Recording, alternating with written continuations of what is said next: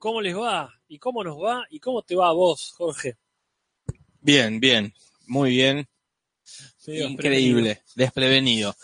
Eh, siete y dos minutos es la hora. Ajá.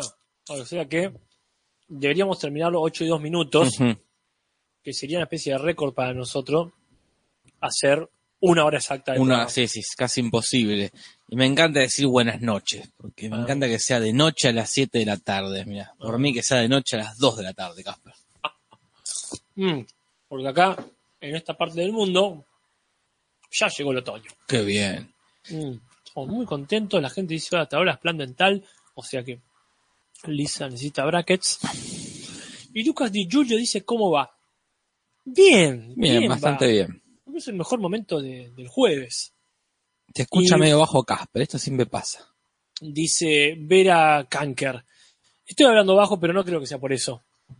Puede ser, quizás. Estoy como hablando tranquilo. Acá no hay otoño, dice Anthony Tuárez. Debe ser ¿Dónde de está? Bolivia, De, de Turquía. de Ecuador, de esos lugares donde no hay otoño. Lugares extremistas que pasan de la temporada de lluvias a la temporada de no lluvias. Mm. Ahí te subió el volumen, Casper, del micrófono. Bueno, Diego Abarca Osorio dice desde dónde están transmitiendo. Pues estamos desde La Plata, provincia de Buenos Aires. Sí, sí, sí. A Bahía Blanca también llegó el invierno, Mm. dice Pereza, que pero allá hace mucho más frío, Ah, eh, lo que es la Bahía Blanca. claro, Anthony Tuárez dice es de Ecuador. Pero bueno, nosotros sabemos que nosotros le transmitimos nuestra frialdad a todos. Sí, sí. Esta frescura invernal a quien la precise. Este, acá también dicen que Casper se escucha bien, o sea que no hacía falta que te sube el volumen. Se escucha Ah. como diferente en, en- en cada casa. Cada Está, casa escucha una cosa distinta. Está bien, diferente no es mal. No. ¿Te parece si empezamos, Casper? Porque el primer capítulo del que vamos a hablar ya, ya ha sido podcasteado. Sí, sí, sí. ¿Para qué te voy a mentir? Eh, pero bueno, pero merece que se poscarte de vuelta porque es un capítulo grande. Como Homero, que es el grande? que es el grande según el título. Salió como lo habíamos ensayado. Ah, Qué bien, salió Jorge. perfecto. Este capítulo que está guionado por el famoso John Swartzwelder. Claro, que nosotros seguimos con la duda de si existe o no existe. Si es, es verdad, es mentira. Pusieron su nombre. eh, Mm. Y se lo decimos mientras Carlita dice que nos escucha desde la cama. Ah, Qué bueno. lindo, qué lindo estar ahí. Habría que hacerlo desde la también. Claro, como empezó toda esta movida podcastera. Exactamente. Ya. Matías Moreira dice, Casper, sigue viva la ballena que quedó varada en la playa. Mirá. XD. Y yo no sé si es porque alguna vez dije en otro podcast que estuve metido en un quilombo con una ballena varada, porque ahora pasó algo en, ¿En Mar del Plata, me Mirá. parece. Quizás esté confundiendo La Plata con Mar del Plata, o quizás es una referencia que me pasó por al lado y no agarré. Yo estoy muy preocupado de ver por encima del termo cuáles son. Uh, perdóname. no te preocupes, Sí, sí, me preocupo. indirecta. Era una indirecta, lo sé. Bueno. este, porque eh, esta gente que hizo el guion, este, esta gente nucleada bajo John Svalsverder, o este mismo solo, no es el único responsable de, del guion del capítulo. A ver, ¿quién más, Casper? Porque la idea en realidad la tuvo David Mirkin, ¿Quién es? es uno de los productores que está por ahí dando bien. vueltas haciendo que las cosas sean realidad. Que estaba manejando en la época que había autos, esto yo lo digo por si un día lo, lo, lo escuchan en el 2048, Claro. eh, este, escuchando a radio, en la época que había radio, Oh, qué época. y que había radio en los autos, una época muy confusa. Una radio religiosa, de esas que escuchan los Simpsons cuando van a la tierra de Tommy Daly, Sí. pero hablando sobre masones. Dijo, vamos a hacer algo con masones. Pero hay una parte que es una hermosa parte, que es la parte musical, que no es ni por la idea de David Mirkin, ni por lo que escribió John Svalsverder. Es la canción We Do, que se le ocurrió a quién más ni nadie menos que Matt Groening. Ahí está, al jefe. Claro, al trompa, Al bien. dueño de la pelota. Para justificar los millones que ganaba, Se acordó, digo, se acordó. "Oh, hace varios años que no paso por el estudio. Y la dirección está a cargo también de un viejo conocido que es Jim Reardon, Ajá. que estuvo a cargo de un montón de capítulos como el de Don Barredora o el del día que cayó Flanders y Claro, tantos otros. Así que ya gente experimentada que le dieron este capítulo que es un clásico. Eh, para mí lo es. Es un clásico. Yo tengo como una dualidad con este capítulo. Porque me gusta mucho, Ajá. pero es de esos capítulos que niegan completamente todo la- lo que pasó antes y lo que va a pasar después. Bueno, pero es una sociedad secreta, así que puede hacer eso. Es como raro. A mí me, me gusta mucho el capítulo, Eh, pero es como una cosa aparte, tipo un especial de Noche de Brujas, esos Claro. capítulos, porque de, de repente hay una sociedad masónica en Springfield donde todos son miembros. sí. Y de verdad, a mí me encanta que hagan eso. A mí me encanta que hagan eso cuando claramente se hacen cargo de que es algo especial. Como, Hoy pintó esto, no es que vamos a forzar que funcione todo igual en algo que no es lo de siempre. A mí me molesta cuando hacen una especie de, de- de- de Frankenstein. Hacemos algo muy especial, pero a la vez queremos mantener los códigos que ya tenemos. Sí, sí, a mí me, gusta porque está bien hecho el capítulo, pero Claro. son esa, estas fórmulas que más adelante no van a funcionar tan bien. Como este capítulo de Homero tiene un crayón en la cabeza, Ja. y siempre lo tuvo, y como esas cosas que de repente niegan todo lo anterior, Claro. y eh, este capítulo será negado por todo lo que pase más adelante, ¿verdad? Porque aparte es una sociedad, no es que es un grupito que está ahí, tanto está desde el señor Burns hasta el alcalde, Sí. Homero, Homero es el, como el elegido, Bueno, pero ahí, ahí está. Está muy bueno el ejemplo que pusiste del crayón, porque para mí ahí es justamente donde hacen algo re loco, pero lo encajan en la vida cotidiana de Homero. O sea, ahí muy explícitamente en ese caso, donde Homero hace las cosas de su vida cotidiana con esta este injerto que es la idea de que tiene un, un. Sí. Acá es como si es un punto y aparte. Sí, sí, Pam, yo no, no sé, la única diferencia entre ambos capítulos es que uno está bien hecho y otro no. Este está buenísimo, es un corto aparte, Claro. como sí, si fuese la película, no sé, como decían por acá, eh, Silvi, el universo paralelo. sí, Este es un universo paralelo de los Simpsons donde hay una sociedad de magios. claro. Sí, sí, lo lindo es que está bien hecho el capítulo, después, bueno, sí. Pero como bien dicen ahí, este, Leandro Coria, que se faltó un juez demandando que nunca se hable del tema. Claro, para mí eso es lo que no me gusta, cuando se hace, Claro, cuando remarcan el hecho de que es algo eh, re especial. pero a diferencia del, del capítulo de Skinner, que es el que nos menciona Coria, Claro, no niega, más allá de que lo- las, las claro. cosas que siempre en los capítulos se niega, Sí, pero sí, no sí. es que niega. Cambia, eh, cuenta otra historia. claro, Sería eso. Esto que vimos siempre en realidad pasaba esto. Claro. Acá no es que dicen, ah, cuando se juntaban Lenny eh, tal, tal, en el bar de Moe. No, era como, esto pasó siempre, nunca nos contaron y nunca nos van a contar cómo Bien. siguió la sociedad en, en la pastelería, en el Ni que hizo Homero con, con la mansión que tenía la mansión.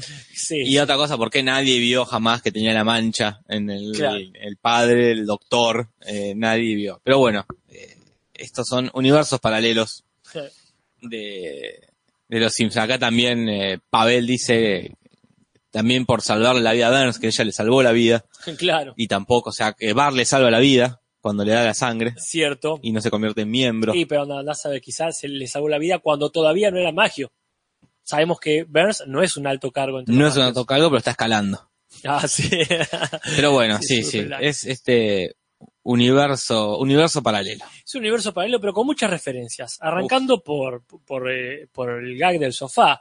Pero no nos vamos a ir sin decir quién es el invitado. Ah, el señor invitado. Porque también esto lo hace muy lindo este capítulo. Porque el invitado es eh, Patrick Stewart, que es el profesor X en los Segment, o el de Star Trek, Sí, es el Capitán Picard Eh, para los vejetes. el amigo de Ian McKellen, eh, que hace del número uno, ¿verdad? Del líder de la sucursal de Springfield. Acá Gasper acaba de abrir un paquete de galletas de arroz bañadas como en una, en un- una pasta de yogur de frutilla.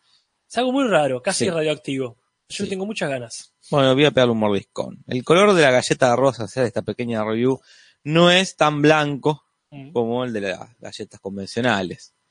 Es más bien un, mar- un marroncito. Está barnizado. Mm. De 10. Ujú. A mí me Está gusta. bueno. A mí me gusta. Mm. Es como la barrita de cereal que tiene el yogur. Qué garpa. Guau. Genial. Igual, igual no, no supera el, el manjar que acabamos de comer. Mm. Estamos re como si tuviésemos una gula atascada. Ah, sí. Porque acabamos de comer unas papitas fritas. Rico. Nos bajamos una bolsa de papitas fritas y ahora estamos con esto cualquiera. Y por supuesto todo bajado con mate. Todo ¿no? con mate. Hermoso. Bueno, ese es el invitado. Alto, alto invitado. Mm. Y después tenemos el gag del pizarrón y el gag del sofá. En el del pizarrón eh, se lee, decir, solo estaba bromeando, no hace que esté bien insultar al director. Si lo tradujéramos a millennial, sería Claro. decir después, arre, no anula el insulto proferido. Y el gallo sofá es una referencia a este cuadro conocido de Etcher, de las escaleras. O cualquiera de este tipo que son todos medios parecidos. Sí, después aparece en Laberinto, ¿no? Jugar con las perspectivas. Eh. En fin. Mm, estamos comiendo los dos. Ah, las gordas de acá. Referencias. Hay muchas referencias. Pero empezando por el, el tema de, de la masonería en general, ¿no? Ella será la referencia que atraviese todo el capítulo. Sí. Incluso el nombre de la, el nombre en inglés de, de los magios que serían los Stonecutter, los Ajá. cortapiedra sería, los Con- picapiedra, cortapiedra, que también está basado en el- los orígenes de los magios, que eran esto, pues estaban integrados por obreros, Claro. Eh, constructores. constructores. Pero también hay una referencia a otra logia Ajá. secreta de la Universidad de Yale, La, la- la que va a Burns, ¿verdad? la que va a ver, la que quiere Lisa, Ah, en mira. alguno de los capítulos, por no quiere ir a Harvard. Ajá. que es los Skull and Bones, a las calaveras y huesos. Que esto debe ser eh, bastante normal en las uni- universidades que haya logias secretas, porque me acuerdo en el Rebelde Way, en la escuela, había una logia secreta, Ah, que estaban encapuchados. sí, también pasaba, ¿te acordás ese capítulo hermoso de, de Malcolm, eh, de Malcolm? Ujú. Que en la escuela militarizada del hermano mayor había una secta que tenía, que tenía el poquito cabeza, que era una cabecita de un muñeco que si te señalaba, este, te, te llevaban a los, Claro. había los sótanos y te fajaban. Pero sí, es verdad, tienden a eso los yankees. Pero sí, sí, hay, hay, hay que tener eh, logias, hay que tener logias secretas en las universidades. Y también hay una referencia en una patente del auto, porque la- el día empieza bastante mal para Homero. Ah, sí. empieza como la mierda. Porque desde que no, el tráfico es un desastre, el estacionamiento del trabajo queda oportunamente en esta Sí, ocasión en el, al lado de la casa, o sea, vive al lado de la planta. Bueno, pero por eso te digo, el capítulo de entrada tiene esto que decís, chicos. Sí, sí, acá es el fin, el chiste justifica el fin. Tranquilamente podía poner una escalera en el alambrado, se dormiríamos todo el Sí, tiempo. Podría dormir un poco más. Claro, posta, ¿cuánto tiene? pero dar toda la vuelta. Pero bueno, después se sienta en una sillita y se le rompe, todo un mal. banquito de mierda, eso me encanta, porque Sí, lo sí. que- no es que se rompe la silla y una silla barata. Ya era malo aún funcionando. Sí, sí, era un banquito no le entra- incómodo. no le entra el culo. Y una de las patentes que se ve eh, tiene, ¿cómo se llama? El- el- la numeración, Sí, que es un 3, una M, una I, una S y una L, que podría ser una referencia, Casper. voy a hacer una referencia a un accidente nuclear, el Three Mile Island, que yo no sabía que existía. No sabía que los yankees habían tenido un importante accidente nuclear que fue opacado por la es mentira, diva. es mentira, lo dijeron para, para que no nos digamos nada por lo que hicieron en Hiroshima, Casper.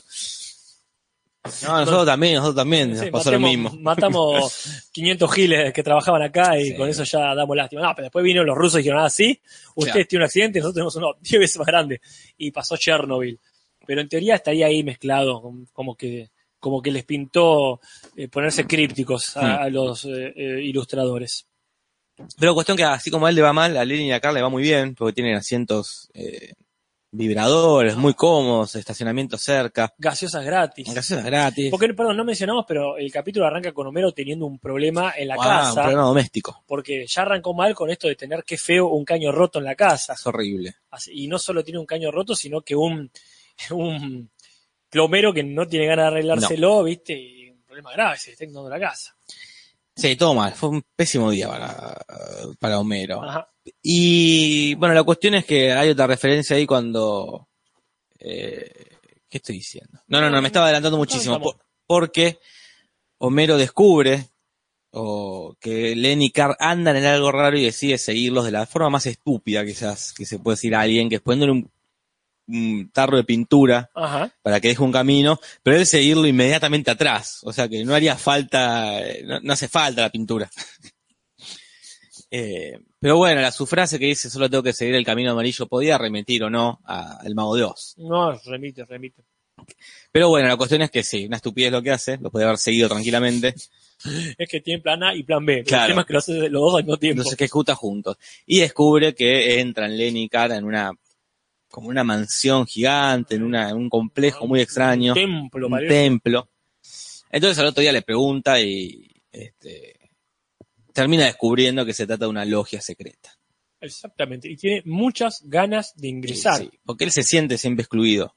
y lo demuestran en un pequeño flashback donde Hermoso. lo excluían de la, quiz- quizás los protomasones, de los protomagios, esa pequeña casita del árbol que se hacían reuniones y a él no le invitaban porque solo se permitía un Homero. Eh, nu- nunca entendí si realmente les caía mal Homero o eh, si era algo personal, cómo, cómo fue que funcionó eh, ahí, ¿Qué, qué tan mal les caía Homero Y a pues, estos chicos. poco se sabe de la infancia de Homero en esta, en Sí. esta etapa, en estas primeras temporadas. Sí, de, de hecho, anula lo que acabamos de aprender la vez pasada, ¿Qué cosa? de la infancia de Homero en una granja. Claro. O sea, sí, esto sería en un momento o antes o después de la granja. Quizá Pero- era un niño muy granjero y no se entendía con la ciudad, o quizá era un niño muy de ciudad y por eso cagó la granja. Sí, porque no se sabe quiénes son los amigos de la infancia hasta cuando temporada diez y pico, veinte y pico que inventan que Lenny, Carr y Moe eran todos amigos, esa pavada. Pero uno conoce la vida de Homero a partir de, la escuela, de la Claro. preparatoria, que era amigo de Barney, pero no Claro. sabemos que, cómo era Homero. Sabemos que la madre lo abandonó también. Claro, Algo tenía, tenía un problema de- de- sí, era un chico conflictuado. conflictuado. No sé si por su culpa, porque la gente no lo quería, algo, un problema había que no lo aceptaba ni en la casita del árbol y ahora no puede entrar a los magios y él quiere entrar. Y solamente hay dos maneras. Dos maneras. Salvar a la vida un miembro o ser hijo de un miembro. Ajá. Le intenta salvar la vida a su manera a Lenny, que es eh, evitando que coma un sándwich de huevo, diciendo que el huevo tiene colesterol. Acá viene uno de mis chistes favoritos del capítulo, que es el del consejo del huevo. Que sale un tipo disfrazado de huevo corriendo.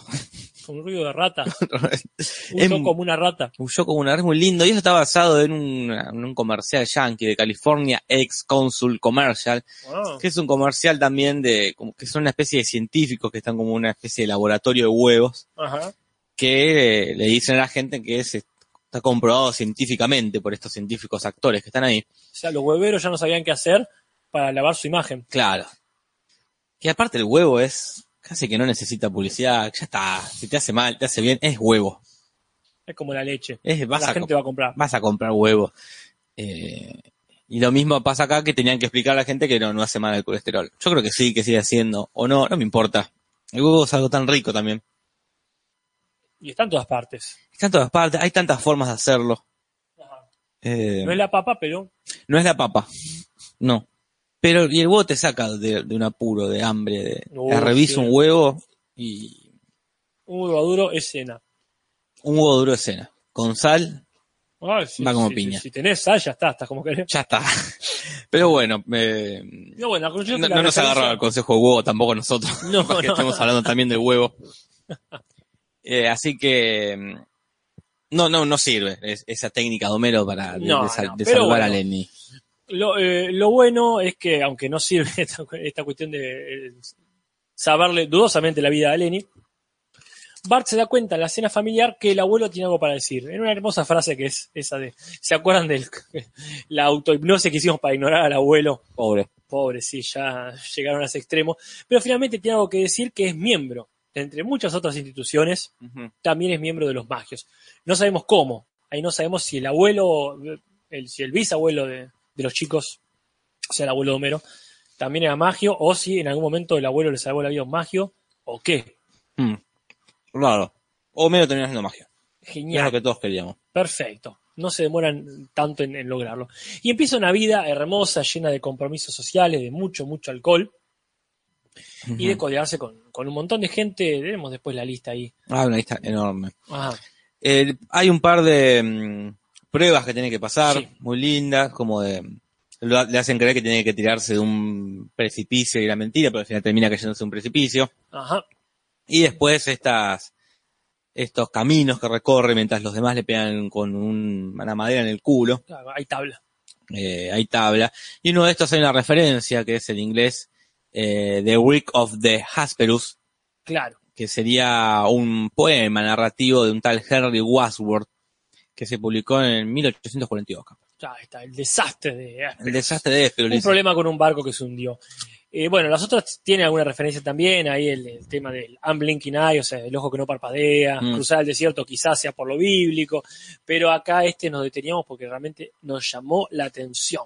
Ahí Leandro, Clara y Peña dice, tal vez Burns y el abuelo se unieron a varias organizaciones después de los peces del infierno, puede ser. Les cayó la onda. Le gustó, puede ser que eso haya también devenido en los magios, Ah, mira. o los peces del infierno sea una unidad de los magios, como los que iban a la guerra, como estos son los que van a la guerra. puede ser, ¿eh? Miles de teorías. Y otra referencia más es cuando arrojan su ropa al, ¿cómo sería? al fuego. Claro, porque se manda una macana. Ah, cierto, se manda la macana. Sí, y mu- mucha pena, mucha pena, porque hay que hacer las cosas bien, Jorge. Es que le pasa eso. Una vez que esa servilleta, porque están todos comiendo ahí, festejando los 1500 años de los magios, y me dice, una ocasión especial, no quiero, hay chuleta de cerdo, y se agarra lo más parecido a una servilleta para limpiarse, y justo, justo, Jorge era el pergamino sagrado. Puta madre. Y se limpia todo con el pergamino sagrado, Hasta los oídos. hasta los oídos. Entonces lo echan.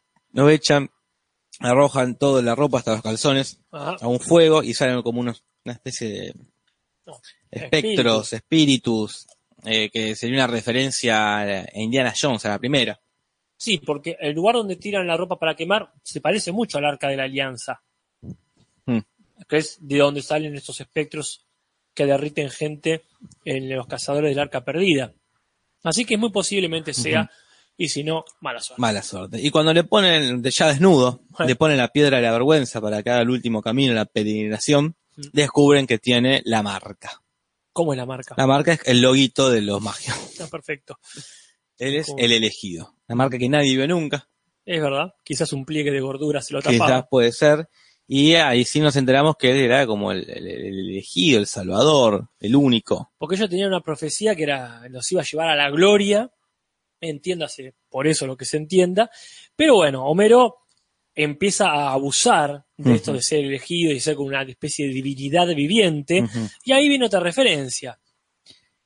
Eh, sí, porque más allá que siempre estuvieron al pedo los magios, Claro. no hacían nada más que borracharse.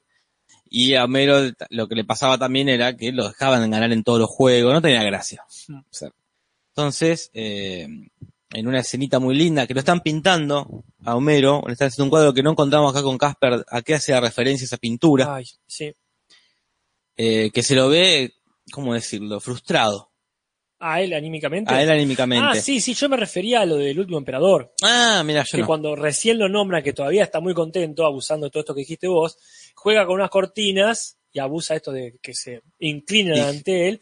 Y eso es una referencia a una película de la que hablamos mucho cuando hicimos esta, este mismo Sí, cómic. Me contabas lo de qué feo perderse, que, que tus padres no te encuentren, porque estás Claro. hablando de la película El último emperador. El no, último- es otra. Yo la que yo la, Ah. la que yo te digo es el, el Imperio del Sol. Ah, tenés razón. Esta es la del nene que se vuelve emperador. Ah, claro, no, no vi la del Imperio del Sol. Claro, esa es Claro. el, con Christian Bale. Con Christian Bale, muy, muy nene. Muy chiquito, muy, chiquilín. No, esto es la de, la- como decís vos, la del último emperador de China, ¿verdad? Es. Ah, ya ahí no me quiero poner racista y No, tirar digo porque estaba el país oriental ahí. Sí, sí, sí, ponele, no importa. Ahí en Asia, este, y el pibe también salió de atrás de unas cortinas y se acabó el asunto con esta referencia. Eh, entonces, bueno, como, em, como, como sigue la historia, Homero está frustrado, pues entre que está el pedo ahí, entre que Ah. todo lo dejan ganar, Sí, ya perdió la gracia, porque está solo aparte, porque es, como- es el jefe. claro. Y el jefe no suele tener como... No. Eh, Hay un capítulo de Friends, me acuerdo, cuando Chandler asciende a jefe de oficina. No sé si te- acordás. me acu- que- no sé, es el mismo que, que el... Ah, no, me confundo con el que le confunden el nombre y terminan destruyendo la oficina. O sea, así a Chandler se termina destruyendo la oficina a sí mismo, Ah, haciéndose pasar por sí. el otro. Sí. No, yo digo ese que creo que Phoebe trabaja con él, que va a una fiesta de empleados y nadie le quiere decir dónde es. Y Phoebe le dice, bueno, yo te digo dónde es. Ah, pero, claro. pero conmigo no vas. Dijo, y y ella dice, de hecho después dice, ¿quién trajo al jefe? Porque claro, le dice, ah, no son más tus amigos para los que eras gracioso, sos el jefe y por... Qué turra que es Phoebe, porque me acuerdo que le hizo lo mismo a Ross cuando Ross se muda al edificio nuevo, Ah, sí. que él no quiere poner guita para el Para retiro sí. del portero, porque yo no lo, ni lo conocí. Y Phoebe lo cae y va a ella a la fiesta. Sí, Qué guacha de mierda que cuando Phoebe. corta la torta ahí. este, bueno, Qué mala mina que es Phoebe. en fin, la cuestión es que ah, hay, hay un vacío que ya se lo venía advirtiendo Lisa. Sí. Porque Lisa le decía, te vas a cansar el poder absoluto, ¿viste? Y le dice una frase típica de Shakespeare. O, o que se hizo típica gracias a Shakespeare. Sí, sí. Esta de teme a los idus de marzo. De, de la tragedia de Julio César, como bien marcaste acá, Jorge. Qué culta. Qué culta que es Lisa. Sí, sí, igual yo te digo, Jorge, también. Es una frase de esas que se sabe. Eh, pero para tener ocho años, Casper. Sí, sí, Tiene ocho sí. años. cierto, cierto. Es una enana, es mentira. Este, porque claro, eso es- en realidad la, la frase la hizo famosa Shakespeare, pero ya venía ahí, no sé si Plutarco lo había registrado. Un adivino le dijo a César, guarda con los Claro. de marzo porque te van a matar, y César decía lo mismo que Homero. Me chupa un huevo, soy Dios sobre la tierra. Sí. Y como decís vos, se siente aislado y ahí busca el consejo de Elisa, que qué le dice. Dice que use el poder que tiene para algo. O sea, no se emborrachen, no estén todo el día jugando a, la- a las cartas y tomando alcohol. Hagan cosas por los demás, aprovechen el poder. Claro. Y acá es la, la gran, el gran error de Homero. ¿Qué Que es ha- eh, no, hacer trabajar a un grupo de gente que no tiene ganas de trabajar. Que se debe juntar ahí para rascarse el culo, que está bien. Claro. Gente que trabaja todo el día, se junta a la noche con los amigos a jugar a las cartas, a jugar al, Claro. al bowl. En- y aparte hace como que evidencia que existen los magios incluso, porque están pintando a la luz del día edificios. Claro, Ahí- pero son un grupo de personas buenas. Un No, grupo. tienen- no vienen con la, de hecho no están eh, vestidos con. Sí, sí, pero sí, sí, Más allá que creo que se llama los magios el, el, El jardín de la guardería de los magios. Pero a mí me causa mucha gracia eh, que Homero no se da cuenta porque cuando eh, sale todo mal, o sea, Mm. No es el hecho de trabajar solamente y de trabajar de algo que no quieren, sino que les sale mal. O sea, Burns, eh, los, los nenes sin querer quizá, pero los fajan sí, sí. con esta hamaca loca. Después cuando pintan este edificio de celeste, se lo lleva puesto un helicóptero, o sea que no, ni siquiera cambió el mundo. No, no, siempre sale mal. Sí, Te da pero mucha él no se da cuenta y, y le dice a Lisa gracias, ahora esto me hace feliz. Y con mis amigos apoyándome, y no, están confabulando por atrás mal. Eh, sí, sí, están eh, confabulando y lo quieren echar a la mierda, pero no pueden, obviamente, porque es el líder, es como eh, echar al dueño de la empresa, cosa que se hace. Sí, sí, Batman nos ha enseñado que esas cosas Sí, pasan. sí. El otro día vi este documental que te decía de los juguetes, Sí, de cómo la desvincularon a la mierda la vieja que inventó Barbie, de la empresa de Barbie. Fue como listo, ya, chau, te vas. como a Baby Label. Claro, te vamos a ir pagando porque obviamente inventaste Barbie, pero ya acá no decidís más nada nunca más. Mirá. Bueno, también pasa, es re común ahora que lo veo en la televisión. También pasa en F de familia. Cuando la, Mm. la mina inventa una especie de tupper Ah, que claro. seca mm, lechuga, creo. Que también la vieja, regorila, vivía en una mansión, onda, no venía Claro. nunca, excepto a cobrar. Sí, sí, pasa, es normal. Y acá entonces piden consejo a como lo que sería el la cúpula de los magios, como estos, los magios más importantes, que son cuatro. Ajá. Uno es Orville Redbacher. ¿Quién es este Or- Orville? Es un viejito que inventó una marca de mm, palomitas de maíz, de pochoclos. De Pororó. De Pororó, depende de dónde estén. Después está el conocidísimo Jack Nicholson, Eh, que busqué por ahí a ver si había alguna otra referencia escondida, ajá. si él estaba en una secta o Ajá. no encontré nada. Será por el Overlook. Por lo, el- lo metieron con gente, por digo, por eh, la por onda hotel. del resplandor. Sí, no sé, es, es bastante ecléctica esta, esta, Tampoco muy parecido. No, es- no, no ¿eh? estaba muy bien dibujado. Después está el tal Lawrence Torrehad, más conocido como Mr. T, Ah, el de la Brigada A, el de Rocky 3. Y después George Bush. padre.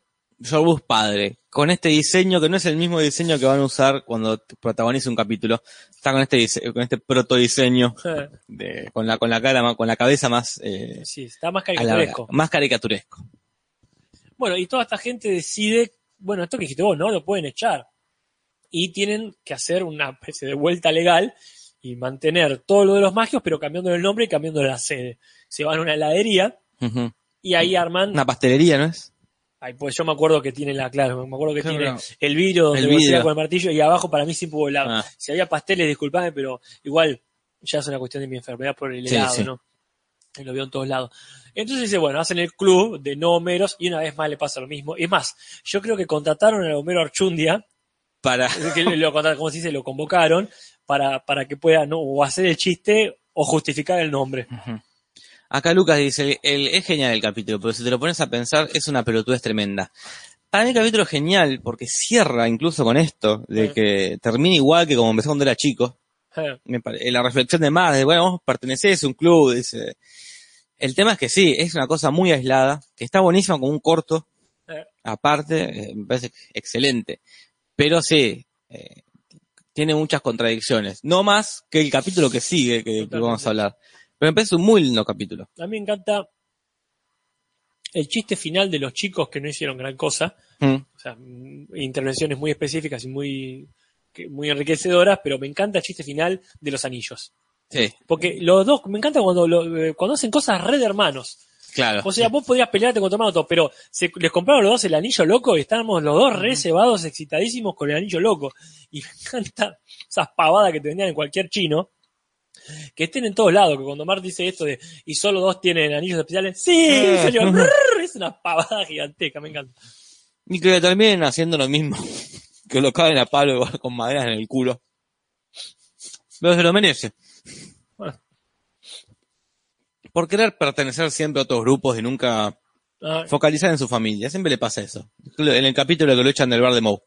ya. Que Mar le dice, quédate acá. ¿Por qué no jugás acá que es un bar? Dice Mar. Quédate un rato en tu casa. Sí, es un padre presente, la puta madre. Mm. Bien. Hay muchas curiosidades. No sé, muchas, pero más que la de, que la de costumbre. Mm. Arrancando por esto de que eh, cuando se le rompe el banquito ese miserable a Homero, saca su lista de enemigos. Y es una lista que incluye un montón de personas, ¿no es cierto, Jorge? Sí. Primero está la declaración de los derechos. Después está el abuelo. Está bien. Después está la manteca sin grasa. Ah, Igual debe ser algo horrible, ¿no? Para alguien que Sí. consume mucha manteca. Yo no como manteca.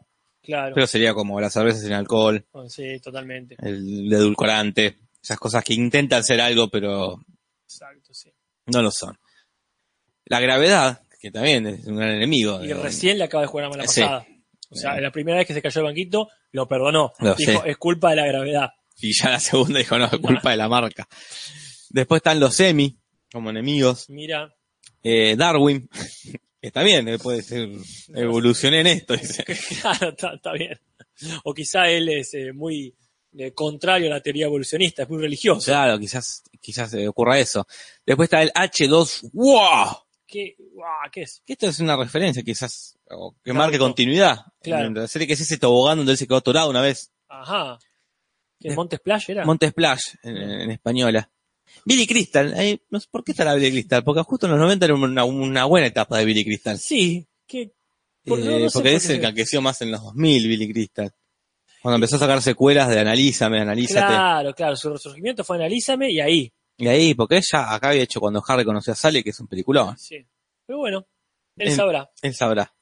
Soloflex es otro enemigo que es una marca de eh, artículos de gimnasio. Ah, y bueno, eso se explica bien. fácil. Dios está en la lista también. Y se conocen, y se habían hecho amigos los últimos que se vieron. Anda, sabes, quizá porque no volvió a visitarlo. Puede ser. Ah, se hortivó, nunca más me dio bola. Eh, después también tenemos a El Niño, O sea, es Bart, ¿no? Bar, suponemos que O es. sea, su padre y su hijo. Perfecto. Listo. Lógica intacta. Después está Stern Lecture Plumbing, que es el enemigo más reciente, que es el, el plomero que no- primero no le quiso arreglar Claro. el coso, pero después cuando se dieron cuenta que eran magios, Se agarró en un pedo. era un pedo. Y después agrega la marca de este. del. Eco- no sé, o sea, económico ahorre. Claro, del más banquito. Imposible que salga bien algo ahí. Y estábamos comentando que nos llama la atención que la lista, que uno le remite lista de enemigos automáticamente a Kill Bill. Claro. Este, pero la lista de Beatriz, Beatriz Kido eh, es parecida porque también tiene un Bill. Esta, o dos, Mirá. si querés. O sea, está Billy Crystal en la lista de Homero y la Declaración de Derechos es la Bill of Rights. O sea que la primera, el primer nombre que aparece en Es la lista es Bill. Quizás haciendo una especie de. Pre... no Presagio. Un presagio, sí, gracias Mm. este, un presagio de, de esta lista de, de Tarantino. Bueno, en fin, eh, vamos a seguir con la lista de miembros y lo vamos a mencionar rápido, porque son muchos. El número uno ya dijimos quién es, está Homero, es el número 908, pero también están Lenny y Carson, con el 12 y el 14. Está el abuelo. Estamos muy, muy ahí, Lenny Carr, como Sí, sí, casi escalan en la cima. sí, sí. Qué loco, ¿no? ¿Y será hereditario? No, bueno, no, porque el, el abuelo Simpson es el número 38, parece. Mm. Pero andás a ver. Está Dewey Largo, que es el profesor de música, que nunca se acuerda cómo se llama. Está Skinner, está el doctor Hibbert, está Ben, ya sabemos. Está Smithers también. Para mí, que en realidad Smithers era miembro. Vamos Mm. a ver cómo son los. eh, no, Smithers es el Ah, no, Bershak ah, bueno, subió muchos peldaños, está en el Pues 29. Miller es el 384. Ah, es bastante más, bastante más para acá.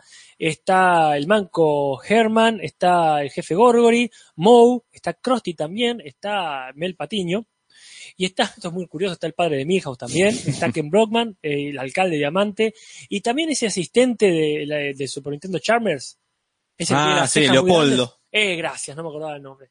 Después, bueno, todos los, los famosos que ya dijimos, incluido este Steve Gutenberg, que yo en la canción, que después la vamos a decir, Sí. pensé que era Gutenberg el que inventó la imprenta, Claro. supuestamente.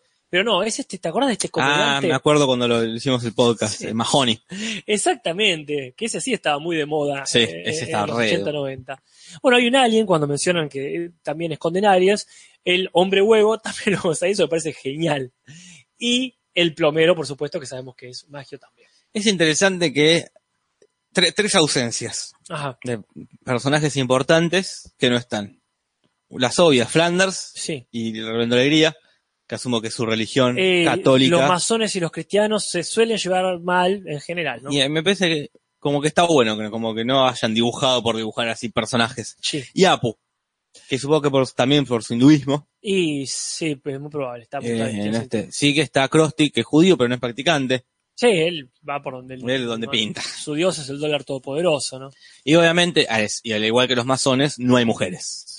Claro, si fueron eh, la- las logias masónicas aceptaron, y también la otra que dijimos, la de los. Mm. eh, bueno, otras las que mencionamos por ahí, aceptaron como en.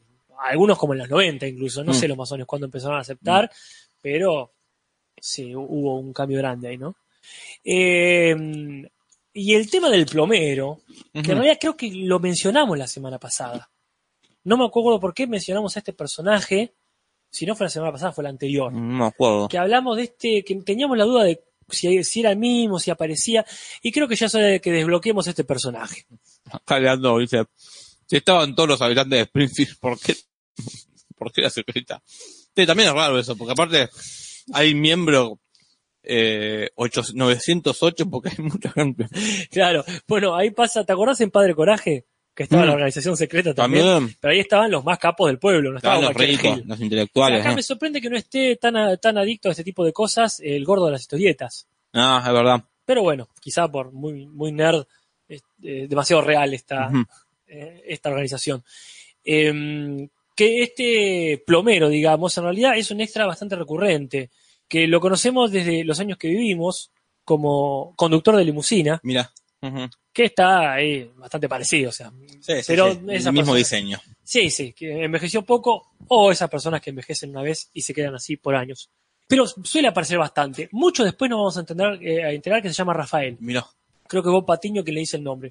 Pero en general se lo conoce como el empleado irónico, el empleado irónico. que suele estar ahí, que, que es el mismo que es el mismo que le quiere vender el hámster a Lisa. Claro. Así que bueno, Perfecto. Acá dice que no son católicos, es verdad, no son católicos, son protestantes, los Flanders.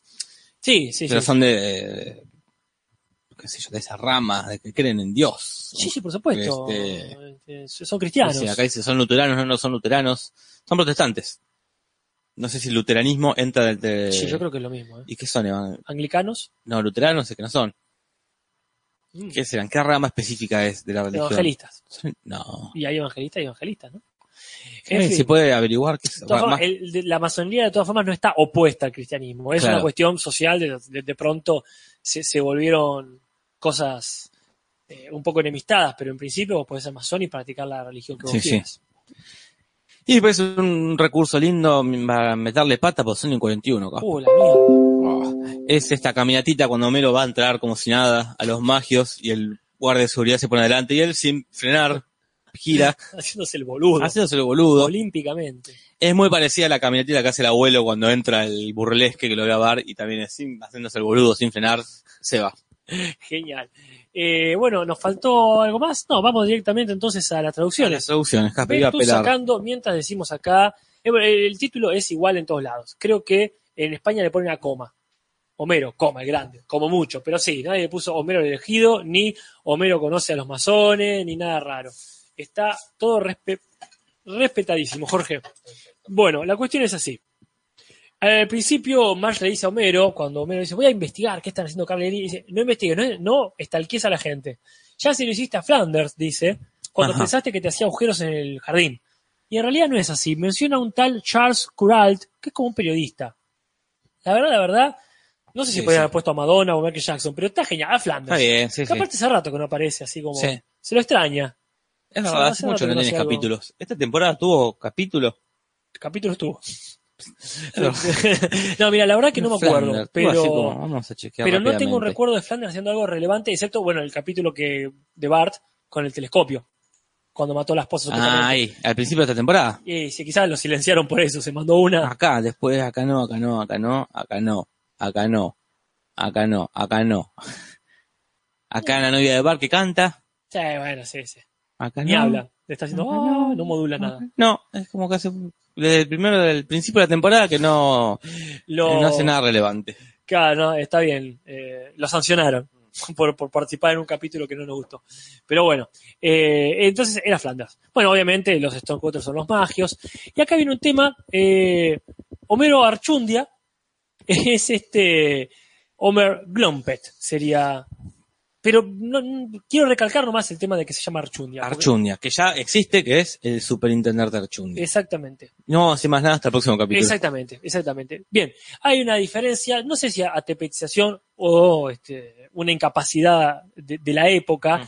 que en realidad el abuelo es presidente de la Gay and Lesbian Alliance, o sea, de la alianza gay y de, de gays y lesbianas, que acá lo pusieron como alianza de homosexuales. Yo entiendo que gay todavía no se hubiese entendido. Está bien, pero yo no entiendo una mujer gay, lesbiana es gay. Sí, totalmente. No entiendo la diferencia entre gay y lesbiana que hacen en inglés. Me parece bien el homosexual, está bien, como Sí, sí, por eso digo que no. no abarcando las dos. Exactamente. Ahí yo me acuerdo de haber visto en la niñera cuando venía una, una señorita gay que se la quería levantar y le dice, ah, sos gay, sí, soy gay. Esto es perfecto. Sí, sí. Este, eh, más allá que encima en esa época, estamos hablando también de los 90, o sea que ya existía la palabra. Sí, sí. Pero coincido con vos en esta cuestión, quizás estoy hablando de ignorante, pero para mí gay es gay.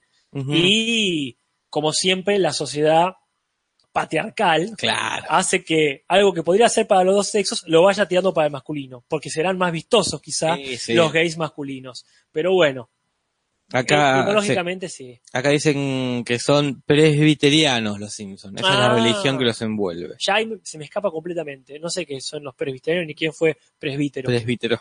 Así como está. Lutero y presbítero, andás a ver.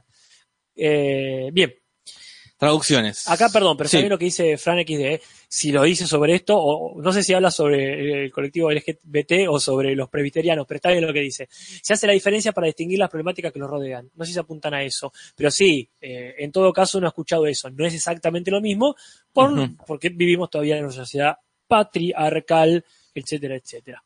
Bueno, hay una pequeña diferencia cuando Homero dice eh, el juramento, que es que se me caiga todo Sí. el cabello. A mí me encanta como lo dice, todo el cabello. Y Mau dice, "Eh, hay que hacer un juramento diferente para él.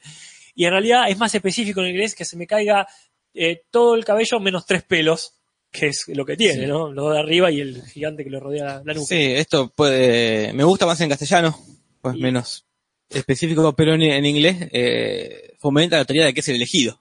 Claro, Porque justo sí. dice tres pelos, es como justo los tres que tiene Homero. Sí, es verdad. A mí me gusta como lo dice en castellano, más allá del concepto. Sí, sí, sí. todo, porque aparte lo dice muy, muy metido, él está re contento sí, y eh, se lo toma en serio. Pero bueno, no sé si va para punto. No, punto. no, para mí está, estamos más exigentes Me ahora. parece que pa- pasamos sin puntos hoy. ¿eh? Después, esta flor silvestre, que es la jugada de cartas que tiene, supuestamente inventada, es un Royal Sampler, que es una jugada que no te suma puntos. Claro. Onda que da lo mismo que la tengas o no. Y después, cuando Bush, padre, dice, en vez de matarlo, ¿por qué no lo enviamos solo al Caribe? En una referencia a lo que hacían los piratas, como bien sabemos por Piratas del Caribe 1 Claro. dejarte de gobernador de una isla desierta. En realidad dice something to his voice box. ¿Cómo me decías que no es lisa y llanamente dejarte algo en la contestadora? No, es, es una forma, como un fardo de silenciarte sería, Perfecto. como de, sería matarlo, estaría teniendo decir. Ah, un eufemismo. Un eufemismo. Bueno, dale. Pero bueno, bueno, pasamos sin pena ni gloria. Sin pena ni gloria. La primera vez me parece que, sé que no hay, que no hay punto. bueno, un empate. Tenemos la canción, esto Eh. siempre fue el- uno de los grandes misterios, Sí. cuando uno no tiene internet, que era Oh. qué decía la canción de Ah. We Do, que es nosotros, nosotros. Entonces se pregunta, ¿quién controla la corona británica? ¿Quién mantiene el sistema métrico abajo? Que esto era, lo, lo aprendimos en el- la otra vez que lo Ah. que querían traer un del sistema métrico de Europa a Estados Unidos y los magios parece que no. No, acá ya tenemos nuestra. ¿Quién mantiene a la Atlántica fuera del mapa? Ajá. ¿Quién mantiene a los marcianos en secreto? Y justo ahí enfocan Bien. al marcianito. Ajá. We do, we do. Sí. ¿Quién detiene el auto eléctrico? Que ya ¿Quién- tendrá su propio chiste después. Sí. ¿Y quién hace a Steve Gutenberg una estrella? Este Que no lo lograron. No. ¿Quién roba peces cueva? ¿Quién rompe cada noche? ¿Quién ¿Quién corrompe? cada noche de los Oscars? Y We ellos. do, we do. Acá, perdón, Leandro Clary Peña, pero dice en el chat, el lutheranismo lo creó Enrique VIII cuando se hinchó las pelotas del catolicismo para hacer lo que se le antoja. No, creo Mm. que eso es anglo- eh, la iglesia anglicana.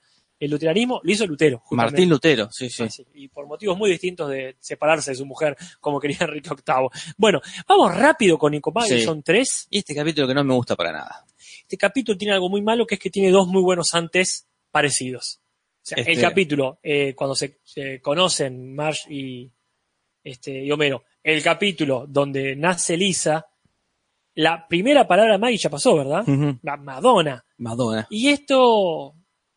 ¿Qué onda? Y es no un falta, resabio. no hacía falta. no, es un resabio de la misma idea. No hacía falta. El, acá debutan dos personas. Ajá. eh, en el guion Jennifer Kirfenden, que también fue guionista de Everybody Loves Raymond y las últimas temporadas de Seinfeld. Y la dirección es de Swinton Scott III. El nombre Mierda. más pretencioso del mundo. Anda a cagar. Eh, que hizo otros lindos capítulos como La Huelga Escolar o El a recorrer el mundo, pero acá creo que le, está bien, le dieron para que arranquen. están debutando ellos acá. Esto, o por lo menos con estos roles. No sé si ya venían trabajando qué onda. Pero bueno, es un lindo capítulo, pero sí, no está a la altura de la No, misma idea no. ya hecha antes, ¿no? Eh, en el pizarrón encontramos que Bat pone cargabultos, no es una carrera profesional, o por lo menos no lo era en ese momento, y hay una referencia en el sofá allá. La típica Claro. la de que aparece... y- La subjetiva de la pistola. La subjetiva de la pistola, que ya se puede ver en Jason. Hacen una parodia a eso, en Yarnado. Mirá, Y después ya las referencias arrancan desde el título, es, eh, porque el título en inglés es Maggie Make Three, y es una novela, Baby Make Three, una comedia romántica del 49, dirigida por gente que no conocemos y protagonizada por gente que tampoco conocemos, porque no es una película que muy famosa. el título acá tiene la coma en, en español, Ah, que es, y con Maggie, tres. Sí, ah. Genial, le pusieron la vueltita. Pero bueno, eh, arranca esto mal. Arranca tirado de los pelos, Casper. Eh, bueno, eso, esa, es la, esa es la frase, sí. Sí, sí, porque están viendo eh, una, Una referencia. una, sí, sí, una serie que hace referencia al auto increíble. Claro, es la lancha increíble. Y ese chiste a mí me encanta. Sí, sí. Esa cosa de el chip tiene que ir por agua, entonces siempre hay una Siempre- fortuna. sí, sí, tiene un lindo chiste. ahí. Siempre hay un lago. Están viendo esta, esta serie de la lancha increíble basada en el auto increíble, la, la serie de David Hasselhoff. Eh, Y Marge dice, basta, es la hora familiar, la oportuna hora familiar. Entonces tienen que hablar. Entonces ya acá no me gusta, porque los otros capítulos de flashback, como por Claro. ejemplo el de los borbotones, claro. es bueno, encontraron eh, el disco de Homero, Marge tiene que buscar nafta, hay una excusa. Por lo menos que se rompa el televisor. Se rompe, hay otra Porque que la de ya era un Bartes. Sí, ya, ya- tal cual. Ya era un conflicto en sí mismo. Y esto es casi, vamos a hablar. Sí. Vamos a buscar una, no hay excusa para contar una historia y Homero dice, voy a contarles algo que pasó hace un año Claro, a, a, a tiempo de ellos, porque Maggie tiene un año. claro. Entonces ya se acuerdan también Bart y Lisa, tienen 10 y 8 años, o sea, Sí, un sí, año porque ellos preguntan, el misterio es qué pasó con la foto, ¿por qué no hay foto de Maggie? Claro. Porque incluso quizás se acuerdan que les sacaron fotos a Maggie.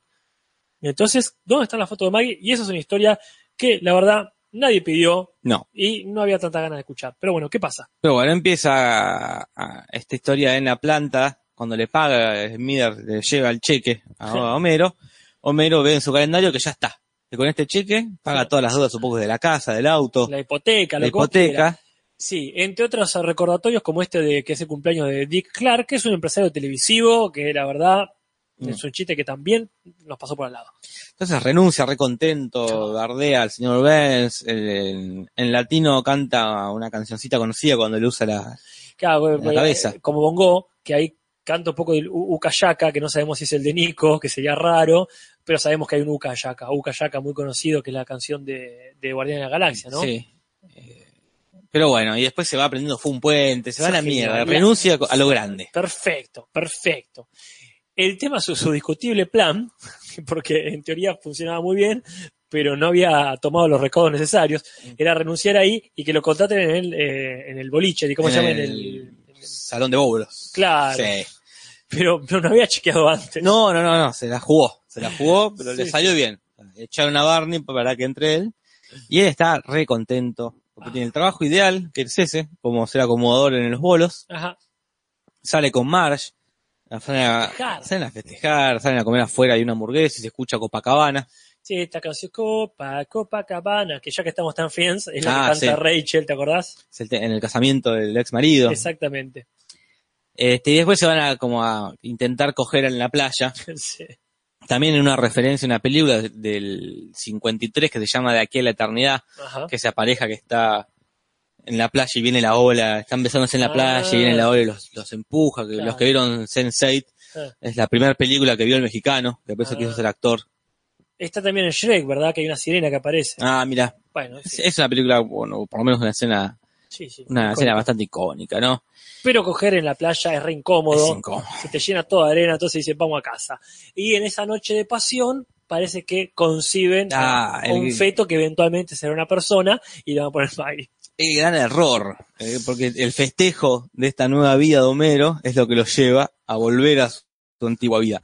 Porque no se ven, Ah. no tienen métodos anticonceptivos, parece, porque no se los ve, no usarán Hace preservativo. ocho años que cogen igual. Eh, ella no creo que tome pastillas, así que queda embarazada. Gaspar. Quizás fue automático que dejó, viste que, como se dice en otro capítulo, es impotente por la planta. Claro, Quizá dejó la planta unos días y ya se le reactivaron los espermatozoides. recuperó. Pero bueno, queda embarazada, se muestra cómo los espermatozoides se meten dentro de los óvulos Ajá. en una quizás posible referencia. Sí, porque todos hemos visto, y es re de esa época, eh, mira quién habla, que la, la- una de las escenas iniciales suele ser esa, Claro. de- del espermatozoide fecundando al, al- al óvulo. Pero bueno, yo no sé si es una referencia o es que ya patentó, digamos, esa, esa imagen, mira quién habla. Pero bueno, él está tan contento que Marge no le quiere arruinar la vida, eh, diciéndole la verdad, quiere esperar. Eh, Y se da una secuencia muy linda que es cuando lo van felicitando por el embarazo y él va buscando la vuelta para que para creer que es por el trabajo nuevo. Me encanta, porque aparte él tiene un optimismo a toda prueba, como suele decirse, porque él le dice, eh, felicidades por el pequeño pedacito de, de, alegría- de felicidad. Bueno, sí, es pequeño el salario, Sí. pero eh, no estoy ahí por el dinero. Qué pena, pobre tipo. Después dice, "Eh, felicidades por embar- embarazar a Marge. Te está poniendo este, se está poniendo abstracto, pero bueno, gracias. Y me encanta la parte que reza, porque es genial, Homero rezando para agradecer con un pedido muy clarito. Dios, está todo- dejá todo así, dejá como- todo como está y nunca te pido más nada. Pobre. Te da mucha lástima. Quizá Dios se ofendió porque le comió las galletas que le estaba dando. Te da pena. Ya en los dos capítulos como que le va mal. Como que tiene todo perfecto y, y pasa algo que lo excede incluso. Pero eso Sí. es por no cuidarse. Esto tendría que ser usar en campaña. Por no usar preservativo. O un método anticonceptivo. O por no estar legalizado el aborto. se le arruinó la vida. Qué bárbaro. En fin, Marsh va al médico y como siempre ya es una recurrencia, el doctor Hibbert tiene un peinado distinto y acorde a, las- a los tiempos que corren, ¿verdad? Sí, y hay sí. ahí un peinado que estaría haciendo referencia a un tal Arsenio Hall, un comediante y presentador yankee. Pero bueno, no lo conocemos, así que, en fin.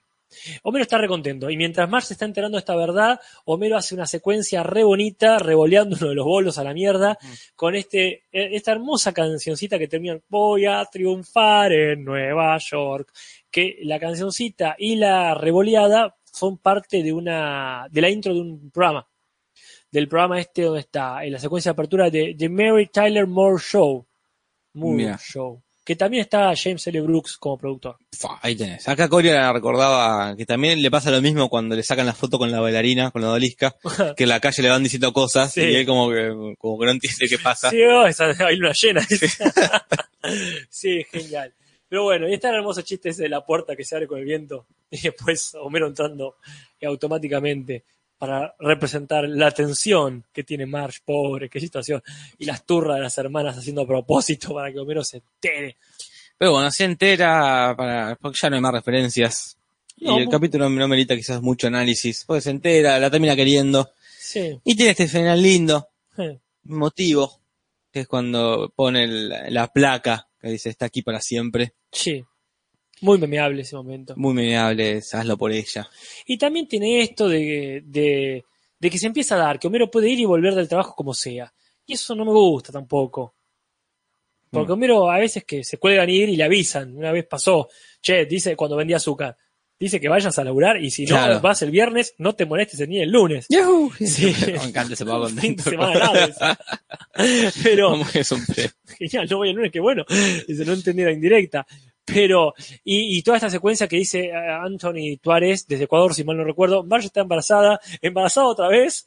qué genial. Pero ya llegaremos a eso con las curiosidades. Porque hay algunas. Sí, hay algunas curiosidades, este, como por ejemplo, eh, la otra referencia al auto increíble, la serie de David Hasselhoff, Sí, que es cuando la primera palabra de Lisa, claro. que ahí también después de decir Bart, que le hacen decir el auto increíble, Ah, genial, me encanta.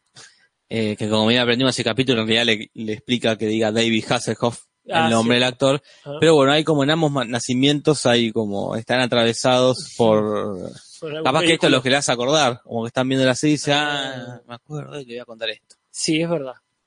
Y después, la cantidad de incongruencias cronológicas que hay en este capítulo. Y sí las hay. Hay varias. Por ejemplo, que esté Ruth Polines en el baby shower, ¿verdad? La, la vecina que todos sabemos que se mudó recientemente. Sí. Después eh, hay cuestiones con el embarazo. En un momento cuando eh, Homero se entera que Marge está embarazada de Bart y de Lisa y se va corriendo por la escalera, en ambos casos hay una foto de Lisa colgando de la, de la pared. Y cuando y la más rara que da miedo ya, cuando está en trabajo de parto Marge, es que hay una foto de Maggie adulta, Claro. adulta, de bebé Sí, como la conocemos. Después, que, bueno, que Homero se vuelve inspector de seguridad en el capítulo de la Odisea de Homero. eh, Antes trabajaba otra cosa. Y el hecho de que estén siempre en la misma casa, cuando Claro. nos han dicho que se han mudado. Pero también decíamos que todo esto es un relato oral. Así, Sí. Contado como le pintó a Homero o a quien lo cuente, o sea que puede tener, como bien pasa en el capítulo que de pronto cuentan cualquier cosa, al igual que pasa en How I Met Your Mother, bueno, pueden fantasear sí. y equivocarse. ¿no? Sí, pero eh, sí, sí, totalmente es la excusa. Pero que, que es interesante verlo de un aspecto más técnico, cómo usan siempre el mismo fondo.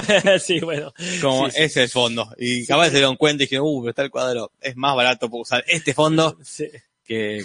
Pero también es como perdió el pelo Homero, que también hay un montón de Sí, sí. explicaciones. Mar diciéndole cómo está embarazada es de otra forma. Ajá, exactamente. Es, tiene incongruencias típicas de los Simpsons. Perfecto. Y también tiene este recurso típico ya que vimos varias veces del metalenguaje. Porque Homero en un momento dice, les voy a contar esto y las imágenes que mencione se verán tan nítidas como en un programa de TV, que es lo que nos pasa a nosotros que lo vemos nítido como en un programa de TV. Acá Leandro Coria pregunta, dice, en la versión original, Patty y Selma, ¿también llaman a dos personas Ah. o llaman a toda la guía telefónica? Ya Ah. llegaremos a eso. Y ya, Leandro ya Coria. porque hablamos de la traducción, hablamos ya. Vamos a las traducciones. La traducción. Eh, hay un momento rarísimo. Rarísimo. Rarísimo, Esto ya pero- para punto en contra. Sí, para mí acá es como si se hubiese el jugador resbalado en barro, pateó para cualquier lado sin querer y la, Sí, y la embocó sí. en el arco, porque es un punto en contra mal. Cuando Marge pone un, un reloj, digamos, para Sí. pedir la hora familiar, Homero lo empieza a adelantar y en inglés ella le dice Homer y Homero, atrapado infragante, dice It was Bart, o sea, fue Bart. Pero en castellano, Marge no le dice Homero, le dice algo así como es Bart, Sí, sí. pero como si dijese todo comiendo Sí, algo. La- persona pero mal hecho. No, no, no tanto por lo que hice, sino por como, porque suelto como el orto. Porque aparte dice, es Bart. Y Homero dice, fue Bart. ¿Qué, qué mierda pasó Sí, sí, ahí? no, no, no. Mal, mal, mal. Mal, mal, mal. O sea, punto en contra. Después una cosa muy simpática que cuando muestran todas las fotos de Bart durmiendo, es un lindo chiste ese Bart después diciendo, le sacaron toda la foto, claro, era tan inquieto, que solamente le podían sacar una foto cuando estaba durmiendo, ¿no? Entonces cuando Bart se empieza a aburrir, dice, preparen la cámara porque Bart se está Sí, aburriendo. sí. El tema es que muestran acá durmiendo una siesta y acá está, eh, después de escuchar el cuento de Juan Pestañas. ¿Qué anda a saber si hay algún mexicano, amigo o amiga, acá en el chat que nos aclare? Yo entendí que era un cuento tradicional, hay Claro. canciones de Juan Pestaña, hay una, una canción del mismo autor o cantante que es Cricri, no, eso es arroz. Pero en realidad es con A Visit from the Sandman, o sea, una visita del arenero. Del este arenero. Ser mitológico de Mr. Sandman, Mm. que te pone arena y te duerme. Después hay una diferencia, bueno, no sé ahí el tema de punto, no punto, No, está lo mismo, bien, ¿no? no, está bien. Después una diferencia de horas, eh, es un momento hermoso cuando le cuenta a los chicos que está embarazada Sí. y Lisa le dice, che, no se lo querés contar a papá, ¿no? ¿Por qué? Dice, man, porque hace tres horas que estás en la pieza. Eh, en realidad son cuatro, four, pero supongo que four. Una tres. sílaba. dos Una sílabas. sílaba les cambia la vida a los muchachos del doblaje. Pero ahora viene. Ah. Por favor, Jorge. No, no, el chiste, eh, para los que eh, se preguntan, es el mismo. Eh, fingen que eh, llamaron a toda la guía, pero en realidad llamaron a la primera persona y a la última, que casualmente son los más chismosos. Sí, es como el chiste de los perros que van saliendo Claro. marzo 24 y 25. Sí, sí, Es el, así. el chiste es ese, te hacen creer que llaman a toda la guía, pero en realidad justo el último y el primero. Pero ¿qué pasa acá? Dos cosas van- pasan acá, Casper. El primero que llaman, en inglés es Aronson, Aronson, el hijo de Aaron. y acá es Archundia. Otra vez Archundia. Otra vez Archundia. Archundia. Aparte, eh, Archundia es A-R. ¿Qué te molestaba poner algo con C a, comando? Ponele, ¿por qué Ar- o es lo único que se les ocurre? Archundia, porque ya estuvo Homero Archundia en el capítulo pasado y el superintendente Archundia Archundia. Ah. Esto para mí ya es un punto en contra Sí, general. sí, ya está, ya está, porque Solo esto fue, por la abusar. dejamos pasar. Después amarilla, ahora una roja. Acá Archundia. eh, Pavel Men- eh, Mendiola dice, a mí no me lo contaban, pero sí, es muy conocido, él es mexicano, aclara, así que, y acá Mr. Presa trata de salvarla diciendo, Archundia, no, Archundia. no, no, no, no, Archundia mal. Pero el problema es este, ¿Cuál, porque Casper? aparte, ¿ya le pusiste punto en contra? ¿Qué le puse punto en Porque contra? amerita dos puntos en Por contra, supuesto. uno por cada nombre, porque el otro en inglés es el señor Zowowski, o Zowkowski, otro apellido judío, Uy. que claramente con Z, el chiste es ese, de la A a la Z, ¿cómo le vas a poner al señor Pikoski? Por más que suene también hebreo o, Sí. o ruso o donde mierda sea. Es A y Z. ¿Querés ponerle Archundia sin la B? Dale. ¿Querés ponerle eh, eh, Zacoa en vez de Zucoa? Ponele. Pero Sí, puedes sí, sí, ponerle no, no. Pikoski. Son unos imbéciles. Acá Coria dice que Humberto hizo una apuesta para ver cuántas veces puede decir Archundia. Sí, Sí, sí. Pero las apuestas son para, para los apostadores afuera de la cancha, no adentro. Acá Pavel dice es que no hay muchos apellidos con Z. Uno tiene que haber. Zavala. Uno tiene que haber. Zavala, Inventalo. Suipacha, bueno, eso de acá. Zambayoni. Sí, pero poner, sí. No, no, no. Socotroco, sea, lo que sea, lo que sea. sí, no picó. No, no. Suárez, no, no, no, que hay, hay por lo menos tres conocidísimos. No hay excusa. Zapata. Zapata. Zapata, Es más ahí mexicano tenés, que Zapata. Ahí tenés mexicano, no jodas. No, no defiendan acá, ahí la, la hinchada defendiendo. No, no, ponele otro punto en contra. O sea, ahí vemos Zapata, Sábalo. Sí, sí, ahí, ahí, ahí. Sí, sí, por suerte no llega a arruinar el chiste. No, no, el chiste se entiende, siempre se entendió, el chiste es muy bueno, Sabernaga. Con Z. Socoleque. Sí, lo que quiera. Bueno, esto, ah, poco punto. Humberto no sumó punto y quedó en 304. Sí. Y el original sumó punto y, y subió a 298. Sigue ganando Humberto, pero Y bueno, acá se, se durmieron, ¿eh? Los laureles. se durmieron. Acá no sumaron puntos en uno y acá perdieron. Sí. Muchacho. Pero bueno, no sabemos si el facha está, no está. Y ahora está cursando a lo loco ya, ¿no? Sabemos que Parma no está Bueno, 8 y 4. Estamos terminando Así que hay que ver. relativamente bien. rápidamente quién Ah. ganó y quién perdió. Para la próxima tenemos dos capitulazos. Uf, ¿sabes cuál es? Oye, Eh, acá está, mira. Sí, dale, bueno, que- El cometa de Bart, ya lo hicimos ese, ¿no? ya lo hicimos, no me Ah, acuerdo. ojalá que no. Y Homero Payaso ya lo hicimos. ¿También? Uf, que nos, por favor, Bueno, nos refresque la no, igual no memoria. importa, porque mejor. Me dice, yo creo que la mayoría de los 104 espectadores que están viendo, o no les importa que lo rehagamos, creo que lo único que les preocupa es a nosotros. Puede ser, sí. Pero bueno, cuestión que Miedo a Volar le ganó 28 a 17 al abuelo contra Ineficiencia Romántica, Muy bien, muy bien. Me sorprende que no haya sido tanta diferencia. Y después Homero el Malo Sí. le gana Miedo a Volar 15 a 12. Así que Homero el Malo se va con- transformando en el mejor capítulo de esta temporada. Muy bien. Pero ah, tiene que competir contra estos. Ah, vamos a ver qué pasa. Eh, fuerte de los magios, ¿eh? el- los Mágicos es, es un jugador fuerte. Entonces tenemos Homero Payaso y el Cometa de Bar, quizás capítulos podcasteados, quizás no, quizás sí. Pero que, que va a ser un gusto ver de vuelta. Sí, siempre, y analizarlos de nuevo, siempre es lindo. Bueno, muchachada, yo les agradezco muchísimo. Sí. Nos estamos viendo la semana que viene. Fuerte abrazo para todos y todas. Muchas gracias por escucharnos y nos vemos la semana que viene probablemente. Para, para, disculpa, Sí, disculpa, disculpa, disculpa, porque nobleza obliga. Volvete por favor a la página, casi me olvido, mirá. ay Dios, Para empezar, susto. mientras estábamos poniendo, decimos que hicimos una cobertura del caso de Apu ya en el otro podcast. Ajá. No sé si da para hablar mucho acá, pero quiero hacer una fe de ratas, porque yo me equivoqué el otro día Ah, cierto. ahí. este, con esto de, eh, de la traducción que yo escuché, que había sido, fue esa Garnaga quien me hizo ver este, ¿Qué mi error, que yo pensé que había dicho una sombrilla dorada en el árbol y era una sombrilla atorada en el árbol. Ah, ahí va. Así que eh, la traducción eh, o el doblaje no estaba mal. Yo no sé si se, los puntos se reformulan. Ah, si sumamos Si esto- puntos, habría que sacárselos. Si esto abre la puerta para que se discuta todo. Hubo, decís, hubo fraude. Hay que Bueno, ver. Punto a punto. Los árbitros se equivocan. La elección del árbitro es inapelable siempre, Es ¿no? que Pero yo, si, si yo fuese el perdedor de esta contienda, pediría que se revise todos los puntos. todos no- los podcasts. pero, claro. Pero de Si una yo fuese el que pierde. Claro, claro. Pero de una u otra forma, no quiero dejar de decirlo, gracias a Zagarnaga que me lo indicó. Este, y bueno, sí, perdón por, por, la, por el, la falla auditiva. Eh, y Bruno dice, prefieren saber lo horrible, ¿verdad? O escuchar podcast repetidos. Podcast repetidos. Genial. Podcast repetidos entonces. Hasta la repetición que viene. Hasta la repetición que viene.